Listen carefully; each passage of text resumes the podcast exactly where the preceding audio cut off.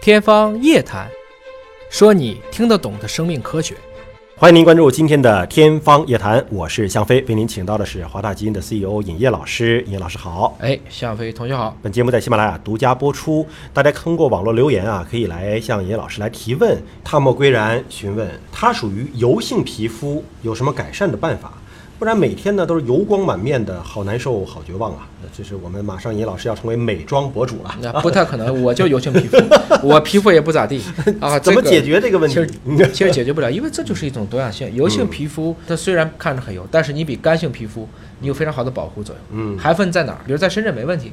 如果干性皮肤的人去了，比如说内蒙，嗯，北方去了北方，到冬天风沙很大，更干，它表面就没有油脂保护，那这个时候它很容易就得皮肤炎了，嗯或者有其他的脱，所以皮都会。那都不光是脱皮了，甚至很多毛细血管都会受刺激，嗯会产生一些像红赤面啊等等一些我们因为过敏和这种损伤所导致的各式各样的问题。所以我其实也没什么招儿，就一个皮是肤油脂本身是一种自我保护的方式，是吧？因为有干的就有油的，还有混合的。对，我们经常也看你什么控油配方啊。嗯嗯其实，在我来看，就是平时如果你觉得真的很难受，嗯就带一点儿非酒精的这样的一些洁面的一些面巾，嗯，觉得不爽就擦一把，嗯自己也能够提神。但是特别注意它的成分，比如有酒精，它对皮肤的损伤就比较嗯大。你可以想象，天天往脸上抹酒，那皮肤肯定也受不了。有的时候用一点吸油的一些面纸，平时擦一擦，嗯用这样的方式来寻找一个平 衡。对我可以推荐一种东西啊，嗯就是茶树油的有一款爽肤水。你是很奇怪，茶油它本身是油，啊但是它抹完之后呢，还感觉有点去油、去痘的那个感觉，还有是吧杀杀菌的那个感觉。我下次给你点试试啊。就我我已经适应了，就这样样吧就是吧这样，就这样吧其实。就是人都有点毛病啊，啊你要适应。嗯， 好，未央来询问啊，说想知道痛风有没有基因相关的因素？为什么女人得痛风的比较少？有没有好的建议？痛风也是一个又普遍又疑难的这么一个问题。痛风现在是被称为四高，原来人类吃不上糖，后来吃糖吃多了，就是高血糖、糖尿病。后来就是吃不上肉，吃肉了，高脂、高蛋白，对嗯高血脂，后来就引起了他的高血压。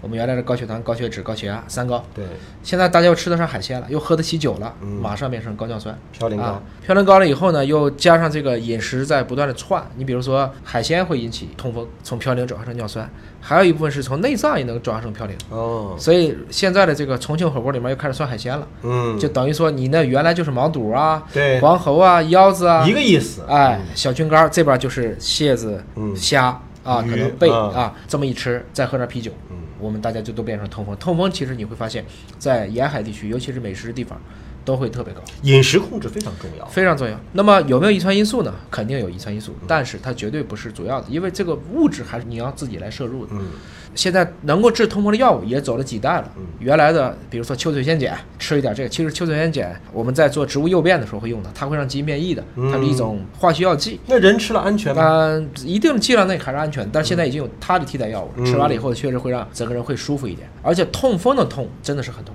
嗯，特别是它一旦形成了一个痛风的结晶，尤其是在我们的脚趾，它相当于是在关节里边长出了一个小刀刃儿一样的它结晶嘛，它就是是尿酸在那地方沉淀了，对因为血已经溶解不了了。嗯我们都知道，这个盐多了在随着就会析出，嗯它的尿酸、血尿酸含量过高了以后，就自己结晶去析出嗯了，析出了又在那里面在一些关节缝上长出来了，嗯，这个时候肯定是很刺痛的肯定是很痛的。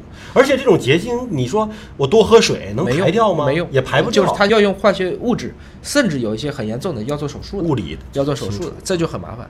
所以一个是控制，第二个呢就是我们自己亲身体验啊，就有一部分这个的确跟它的菌群是有关系的，嗯，还有一部分呢，我们有几个同事他喝这个桑叶和牛蒡，就是胃残的那个桑叶，哎，桑叶泡就是水啊嗯这个中药上讲，单方的桑叶和加上这个牛蒡的切片泡水是能降尿酸的。我们亲测，周围有几个同事呢，这个原来尿酸大概六百多，嗯就坚持喝这个，同时调一调饮食结构，也在不太长的时间内，大概降到了约四百多左右。嗯所以做一些肠道菌群，调一调菌群也是有好处的。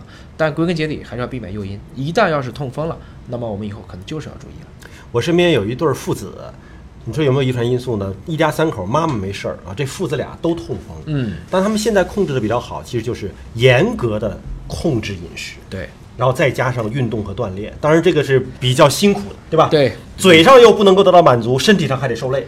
他可能这个遗传就是他爸吃啥，那孩子也跟着吃，嗯吃来吃去了，把饮食也吃成一样。好，还是这位陈先生询问啊，说成人用角膜塑形镜控制近视，它的利弊到底是怎么样的？需要注意的是什么？有没有推荐的品牌？我这品牌我们就不推荐了，对吧？也没拿代言费，我们就不推荐品牌了啊。但是说角膜塑形镜来控制近视，它的利和弊，这个倒是可以来分析。就是我们一般叫 OK 镜嘛。这种替代的东西一定都是有利就有弊，因为近视现在是一个普遍的一个要素。对，可能现在学业压力也大呀，而且我们用屏的时间太长啊。其实，如果孩子已经发生近视了，而且从假性近视转向真性近视这个过程中，适当的用一些辅助的物理疗法，可能有一定的延缓的作用。但是长期如果依赖的话，因为它本身还会进行性的，即使你有这样的一些塑形镜，你能局部的改变一些屈光度，它可能还会引起一些其他不必要的麻烦。换言之，这个问题可以大到，比如说隐形眼镜的利和弊，嗯，甚至就是框架眼镜的利和弊，我觉得这是个见仁见智的问题。更重要的还是根据他实际的情况，结合正规的眼科医院的医生的建议，而不要轻信一些什么三天孩子就脱掉眼镜啊，什么一周内恢复视力啊。